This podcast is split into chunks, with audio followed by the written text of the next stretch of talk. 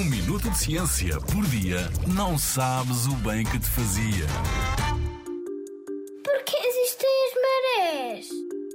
Quando chega ao verão, muitos de nós só pensam numa coisa: praia. Mas já reparaste que a praia nem sempre está igual? Às vezes tens de andar muito até chegares à água e, passadas algumas horas, quase que não há espaço para estender a toalha na areia. Sabes a razão para isto acontecer? Algo provoca o movimento do oceano que avança e recua ao longo do dia, formando as marés. Serão os animais marinhos ou os barcos? Nada disso. A fonte que provoca as marés vem de muito longe, vem do espaço. Enquanto a Terra gira à volta de si mesma, a Lua roda à volta da Terra. Elas vão rodopiando em par numa dança contínua em que uma atrai a outra por uma força a que chamamos de gravidade. Como a Terra tem água na sua superfície, a força que a Lua exerce atrai a água para cima.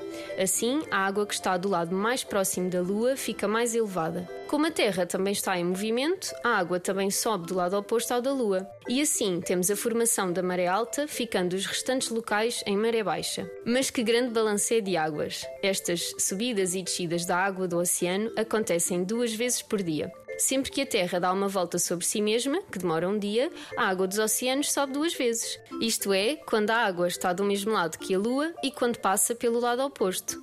Quem diria que o oceano e o espaço estavam tão interligados? Na Rádio ZigZag, há ciência viva, porque a ciência é para todos.